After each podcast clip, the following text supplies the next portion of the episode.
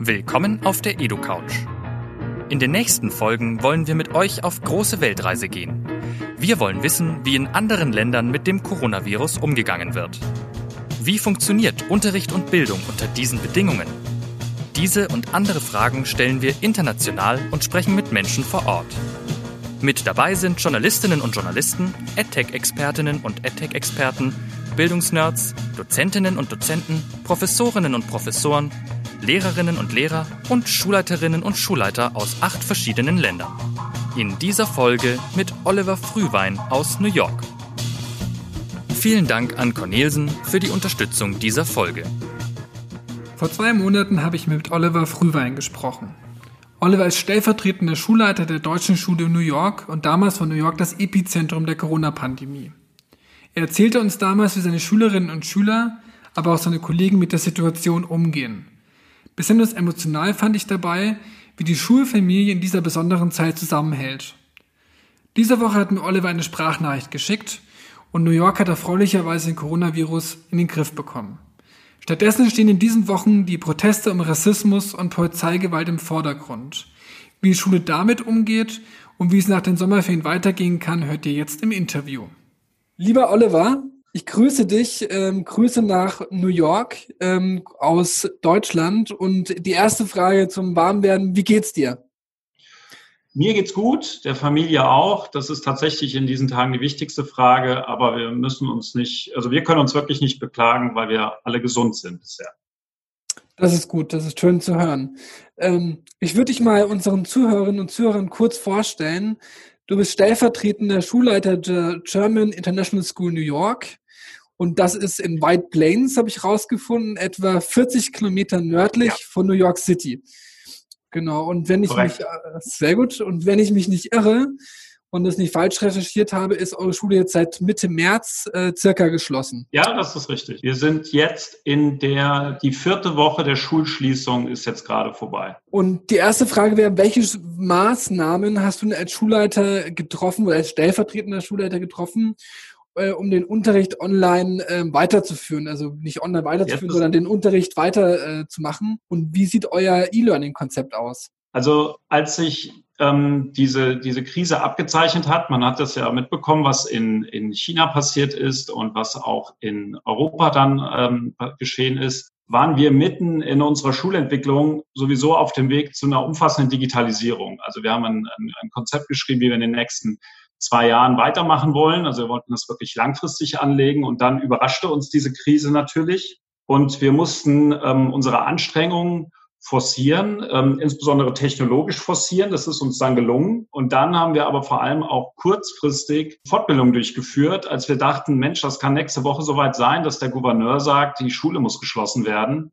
Und dann haben wir ähm, die Kollegen zusammengerufen an mehreren Nachmittagen, ähm, haben einen pädagogischen Tag gemacht, wo wir sie in unserer Lernplattform, die wir gerade neu aufgesetzt hatten, eingeführt haben, auch für den Fall, dass die Schule ähm, geschlossen wird und wir E-Learning oder wir nennen es mittlerweile Distance Learning, mhm. warum, das sage ich vielleicht gleich noch, ähm, durchführen müssen. Und dann ist uns natürlich auch die Idee gekommen, wir müssen die Schüler auch schulen, mhm. damit sie ähm, in der Lage sind, von zu Hause, unter, äh, zu Hause den Unterricht ähm, zu genießen, sag ich mal. Und äh, das ähm, haben wir dann in der letzten Woche dann tatsächlich gemacht. Also wir hatten es, ich glaube, Mittwoch und Donnerstag waren die letzten beiden Schulungstage und am Freitag war dann die Schule zu. Das kam dann sehr plötzlich. Und unser Konzept sieht so aus, dass wir es durch diese, ähm, durch diese Forcierung geschafft haben, dass wir den Stundenplan, den die Schüler haben, einfach aufrechterhalten können. Also wir haben tatsächlich die, äh, die Schüler ähm, so instruieren können, dass sie per Video von den ähm, Lehrern kontaktiert werden, im Klassenverband, manchmal einzeln, manchmal im Grüppchen, aber eigentlich in jeder Unterrichtsstunde wird Kontakt mit, dem, ähm, mit den Schülern aufgenommen. Das heißt nicht, dass man 45 Minuten per Video ähm, unterrichtet, das macht, macht auch wenig Sinn, aber es ist schon wichtig, dass man im Kontakt bleibt und ähm, so ähm, arbeiten wir Haupt, vor allem in der weiterführenden Schule arbeiten wir so. In der, wir haben ja auch noch eine Grundschule und auch noch einen Kindergarten, da sieht es etwas ein bisschen anders aus. Ähm, wir stellen dann Aufgaben natürlich auch in unsere Lernplattform ein. Wir ähm, führen viele Gespräche, wir machen auch sportliche Angebote, damit nicht die, die Schüler nicht nur über den, ähm, über den Computer irgendwie, über den ganzen Tag vor dem Computer sitzen, ähm, nutzen Tools, die wir schon, die wir schon lange nutzen, alle möglichen, äh, was weiß ich, es gibt, man kennt ja Kahoo, AdPuzzle und andere, andere Tools, die es, die es im Internet gibt. Sowas setzen wir weiterhin ein. Und last but not least, wir schreiben sogar Klausuren über, okay. ähm, über ähm, das Distance Learning über unsere Videoplattform. Und ja, so ist unser, unser Konzept. In der Grundschule ist es natürlich nochmal wichtiger, ähm, dass uns die Eltern unterstützen. Das ist ein ganz wichtiger Punkt. Das gelingt uns glücklicherweise ähm, sehr gut. Hier können die Kinder eben nicht alleine die, die Technik bedienen, ähm, was ab der fünften Klasse schon gut funktioniert. Aber in der, in der Grundschule und im Kleinen gelingt es uns auch im Kindergarten. Da arbeiten wir dann eng mit den Eltern zusammen, um Aufgaben auch dort zu verteilen und auch per Video mit den Kindern Kontakt aufzunehmen. Jetzt hast du ja schon einige ähm, Erfahrungen machen können in den letzten Wochen. Ähm, wo siehst du denn auf der einen Seite, auf der einen Seite sozusagen die Vorteile so, so eines, von diesem Distance Learning und ähm, was sind denn die größten Herausforderungen oder vielleicht sogar Probleme? äh, bei dem ganzen System? Also hast, kannst du da so ein bisschen ähm, berichten aus den letzten Wochen, ähm, wo du da quasi Vorteile und Nachteile gesehen hast? Okay, Vorteile im Vergleich zum, ähm, zum normalen Unterricht, die gibt es meiner Meinung nach nicht. Der einzige Vorteil ist, ähm, dass die, die Schulentwicklung auf die Art und Weise deutlich vorangetrieben wurde. Ähm, das ist sicherlich ein Vorteil, aber für den normalen Unterricht da würde ich immer den, den Unterricht in, in, der, in, der Schulklasse, in der Unterrichtsklasse bevorzugen oder in der Schulklasse.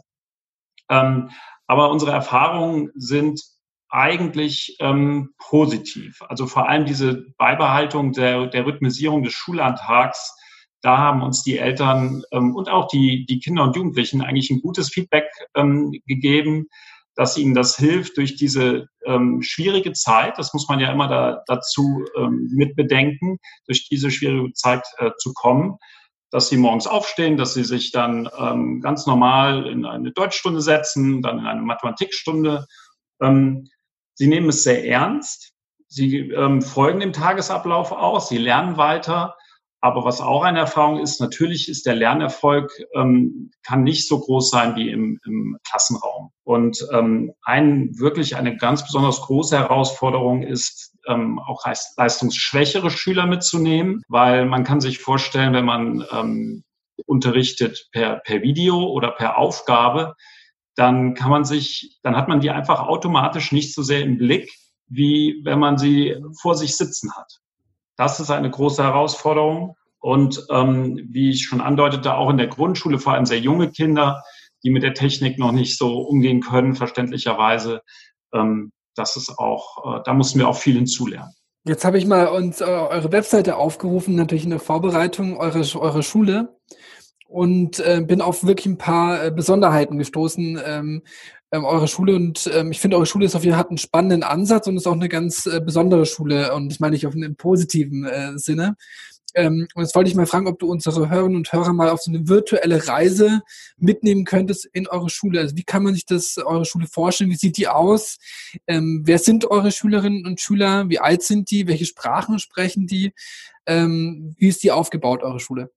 Ja, ja, also sie ist sehr spannend, diese Schule, das stimmt. Ähm, wir sind aber da eine relativ kleine Schule. Also wir haben circa 420 Schülerinnen und Schüler an unserer Schule. Vom Kindergarten bis zum Abitur reicht sie. Und dann, ne, dann kann man sich vorstellen, dass es eigentlich eine relativ kleine Schule ist, weil die 420 Schüler, da sind wirklich alle mit gemeint.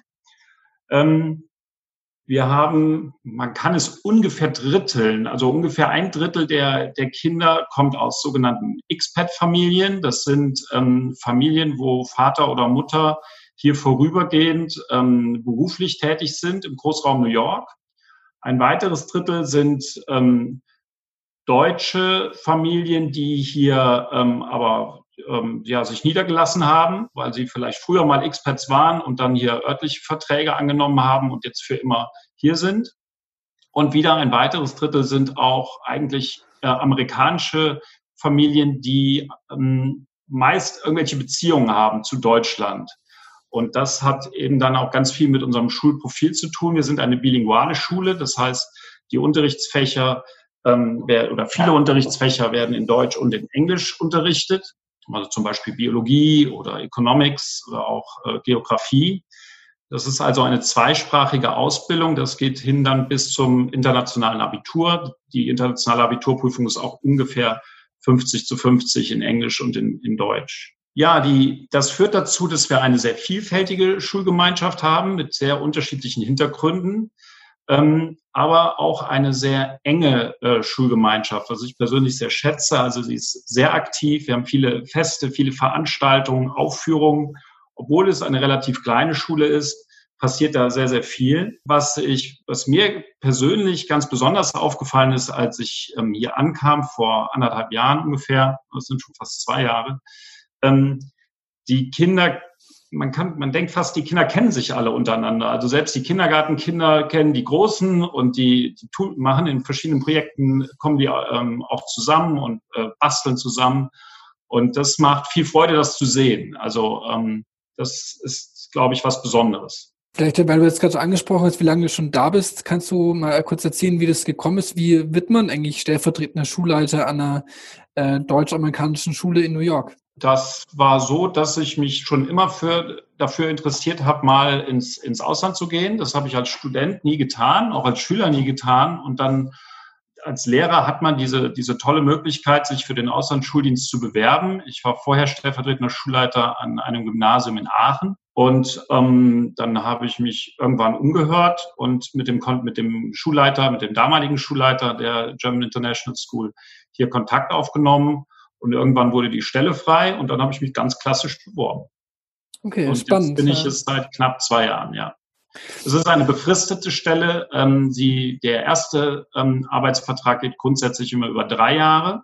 Mhm. Und dann gibt es Verlängerungsmöglichkeiten, ähm, wenn beide Seiten miteinander zufrieden sind.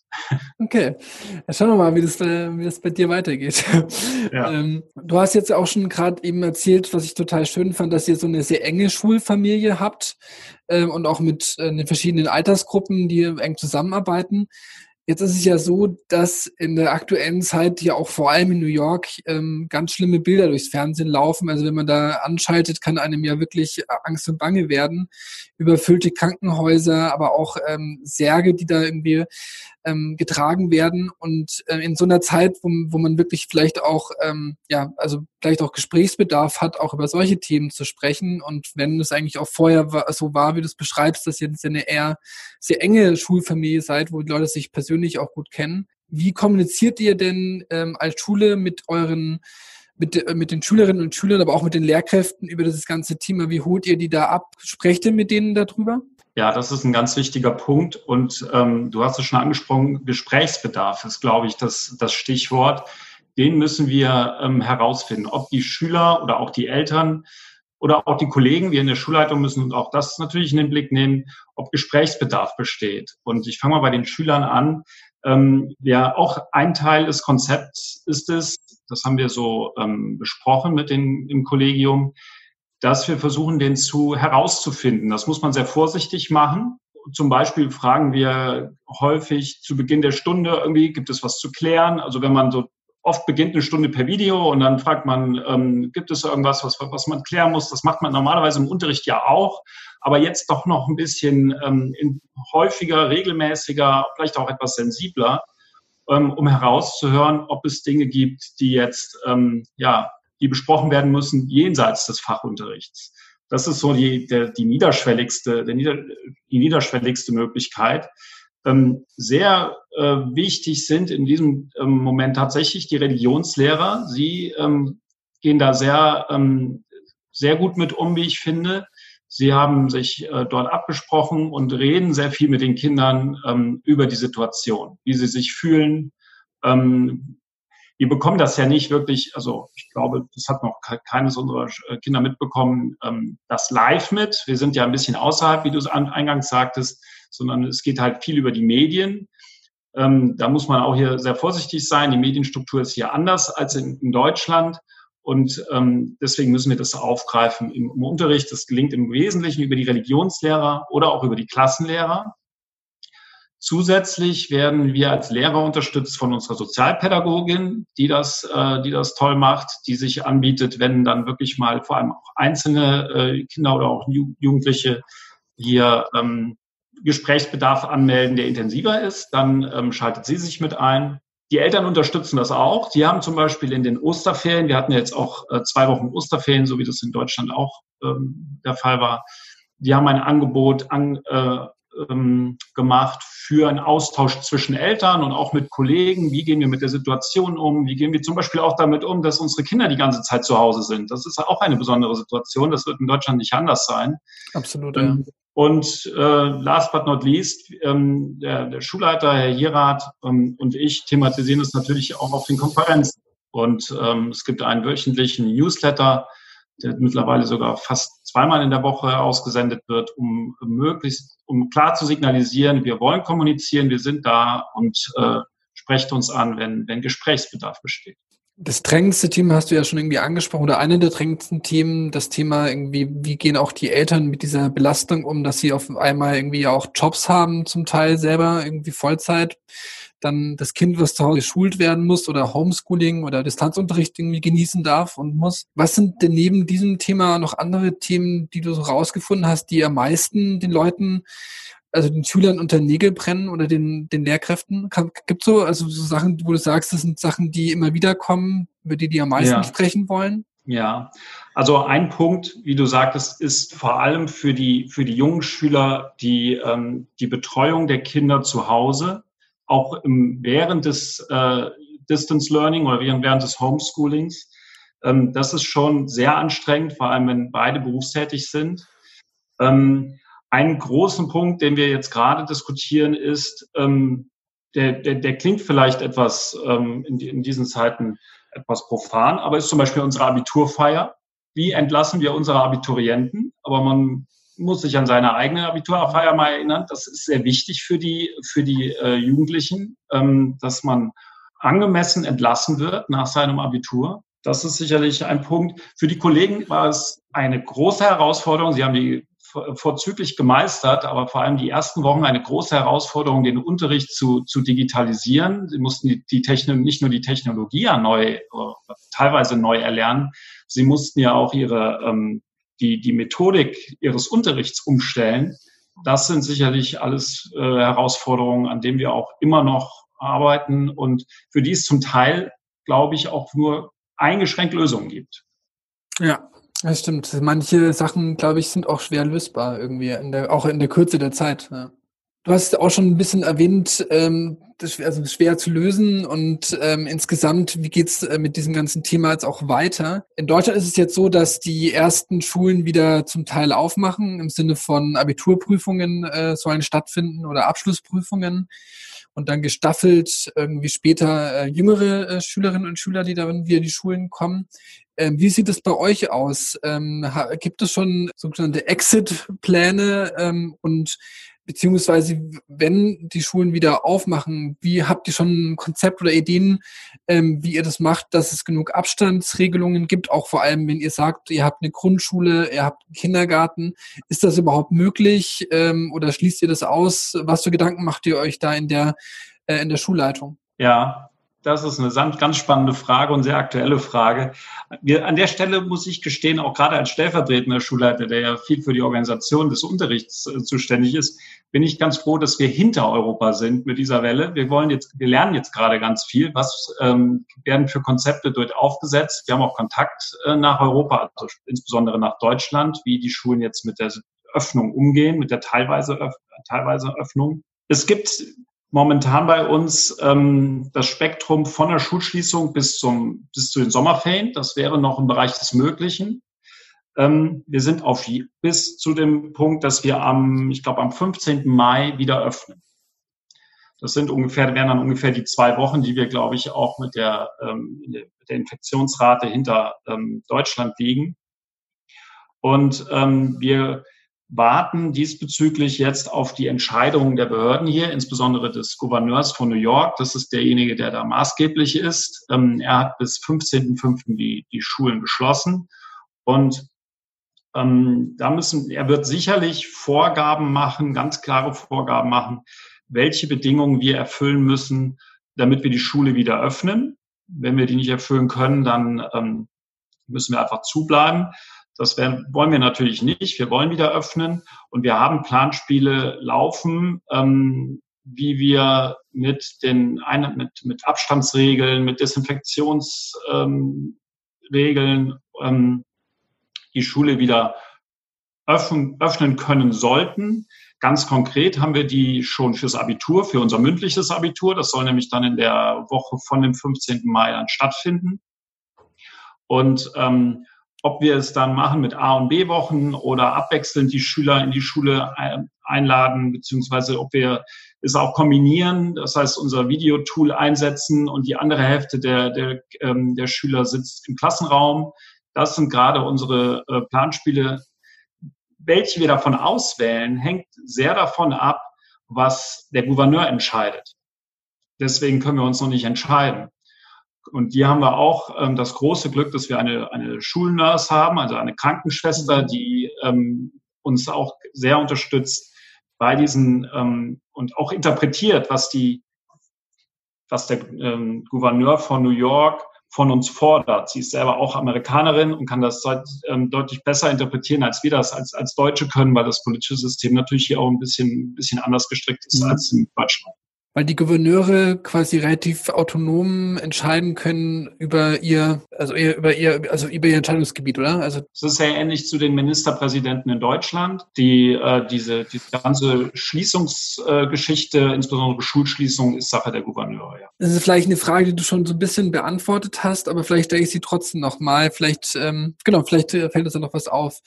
Ähm, gibt es denn Erkenntnisse aus, diesem, aus dieser Zeit des, des Distance Learnings, die du denkst, dass sie auch nach den Schulschließungen noch ähm, quasi Bestandteil des Unterrichts sein könnten? Also oder sind Digitalisierungsmaßnahmen jetzt äh, sozusagen auch schon vorzeitig ergriffen worden, die auch wertvoll sind für die Zeit danach? Ja, ich glaube, der, die wichtigste Erkenntnis für uns in der Schulleitung ist, dass wir auf dem richtigen Weg waren. Also zum Glück hatten wir unser ähm, unsere Technologie schon so weit, dass wir relativ ähm, einfach in diese Situation des Distance Learnings wechseln konnten. Und äh, das bedeutet, wir wollen genau da weitermachen, wo wir waren. Wir müssen jetzt vor allem auch konsolidieren. Das ist sicherlich ein ganz wichtiger Punkt. Ähm, es hat die, äh, die Schul- und auch die Unterrichtsentwicklung ähm, enorm weitergebracht, weil einfach diese, die Notwendigkeit der, der Schulung nicht nur von, von Lehrern, sondern auch von Schülerinnen und Schülern da war.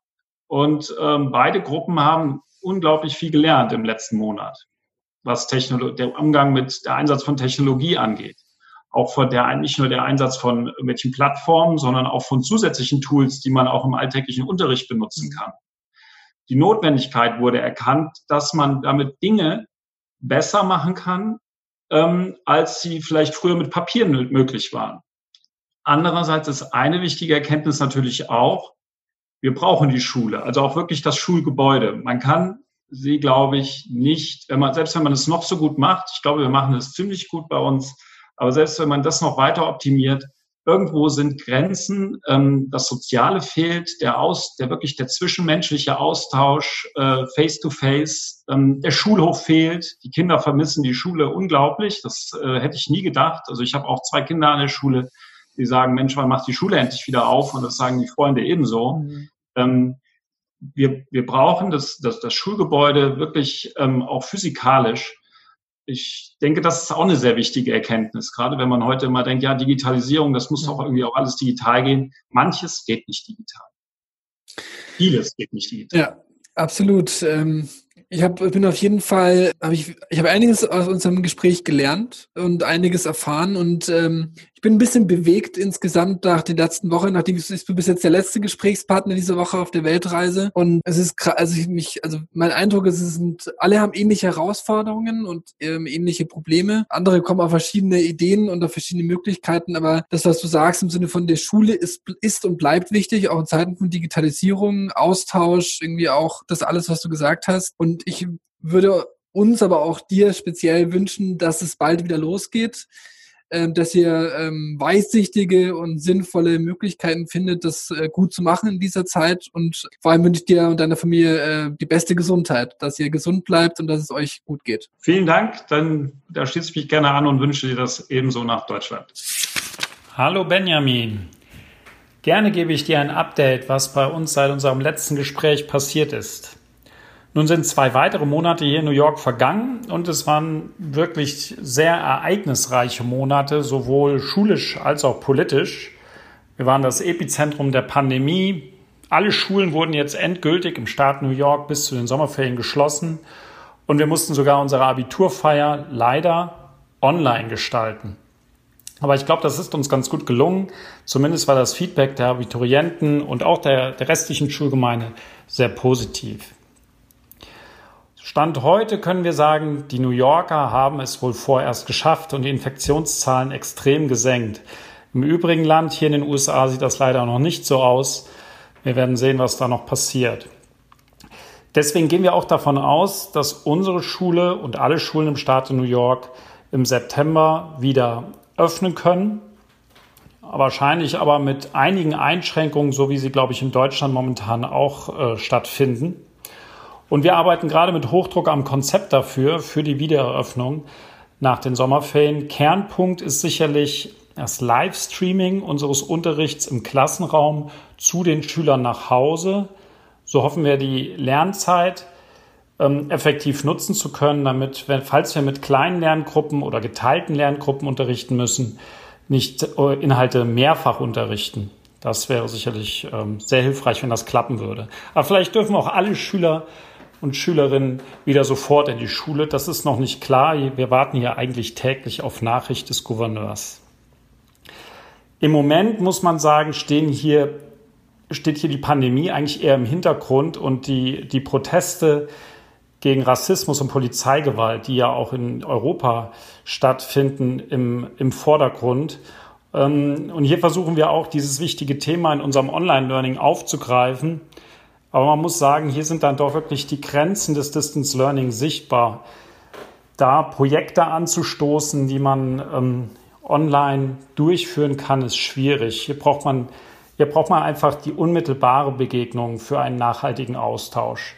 Wir machen kleinere Projekte aktuell, aber für nach den Sommerferien haben wir dann ähm, umfassendere Aktionen ähm, auf der Agenda.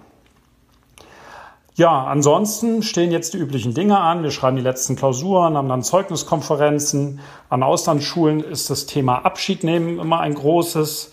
Aber auch das alles wird dieses Jahr online passieren müssen. Die Zeugnisausgabe ähm, machen wir wie beim Abitur auch in einem Drive-Through-Verfahren, dass sich ähm, ja, die Familien die Zeugnisse bzw. die Schüler vor der Schule abholen. Insgesamt kann man sagen, wir sind schon alle ziemlich stolz auf das Erreichte, dass wir das ganz, wie wir denken, ganz gut hinbekommen haben. Aber wir sind mindestens genauso froh, wenn jetzt bald Ferien sind und wir uns etwas von den Strapazen erholen können. Und wir hoffen alle, dass das nächste Jahr zumindest etwas ruhiger wird. In diesem Sinne, viele Grüße nach Deutschland. Tschüss. Das war's mit der EduCouch. Wir bedanken uns beim Cornelsen Verlag für die freundliche Unterstützung dieser Ausgabe. Bis zum nächsten Mal.